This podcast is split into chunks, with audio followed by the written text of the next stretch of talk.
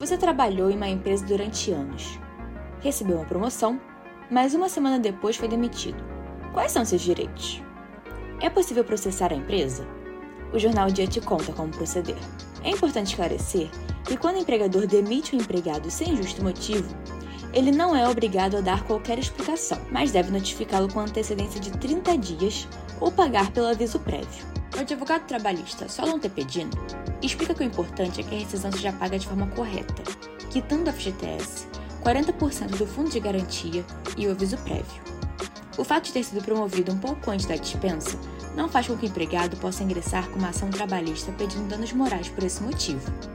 O empregado pode até ter outros motivos. Contudo, o fato dele ter sido promovido e logo em seguida demitido, sem o justo motivo, não o faz detentor do direito de pleitear um dano moral referente a isso. Saiba mais em odia.com.br.